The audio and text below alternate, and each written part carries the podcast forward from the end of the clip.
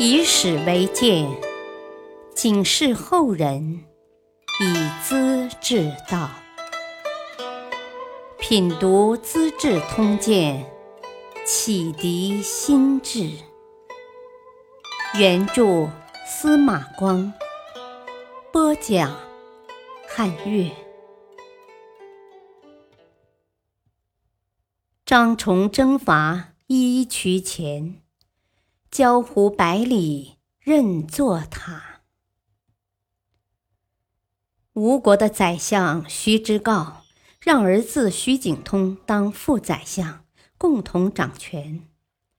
徐景通上任以后，第一件事是建议吴王为泸州节度使张崇进爵，封为清河王，征聘进京。张崇最会搜刮老百姓。经常向朝廷进贡，拿出大把的钱财，结交权贵，请客送礼，把朝中的高级官僚都买通了。俗话说：“拿了人家的手软，吃了人家的嘴软。”明知张崇是个危害百姓的坏蛋，朝中有人好做官，他自然还要高升的。本来。吴王征请张崇入朝，泸州市民以为他会受到处分，至少也要调走吧。人们奔走相告，喜气洋洋：“啊，伊渠必不复来矣！”伊渠在东吴人的口语里就是他，说张崇一定不会再回来了。不料事情出乎人们的意外。张崇不仅回到泸州来，还封了王爵。这人极好报复。当他得知百姓曾经说过伊渠不会再回来的话，立即向泸州各地下令，按人头计算，每人征收罚款一千钱，还有个专门的名词叫“伊渠钱”。老百姓敢说什么呢？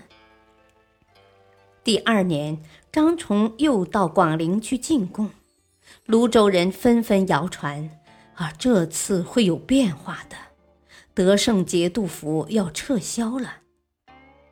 都不指名道姓说出张崇的名字，可谁都知道张崇就是德胜节度使。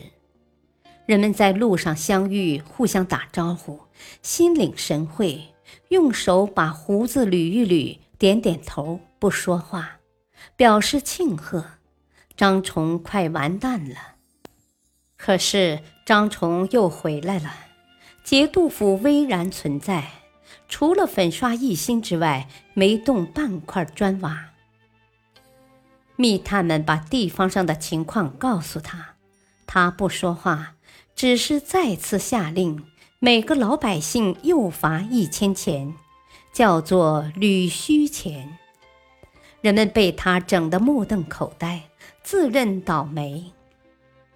张崇前后统治泸州二十余年，百姓痛苦不堪。有一天，张大帅宴请部属，表演参军戏，一位演员扮成死人，另一位演员指着死人说：“啊，此人在世鱼肉百姓。”如今死了，罚他钻到水底去。第三个演员化妆成判官，听了这话，提起笔来就批示：“呃，焦湖百里，一任坐塔。”焦湖就是巢湖，在泸州境内。水獭是专门靠吃鱼为生的。判官的意思是说，把这个有罪的死人罚去焦湖，要他变水獭，好继续吃鱼。张崇听得出来，鱼是鱼肉百姓，水獭当然指他张大帅了。但是演员是演戏，没有明说，虽然很恼火，也不好发脾气。只得一口气咽了。百姓听了痛快，故事传得很远。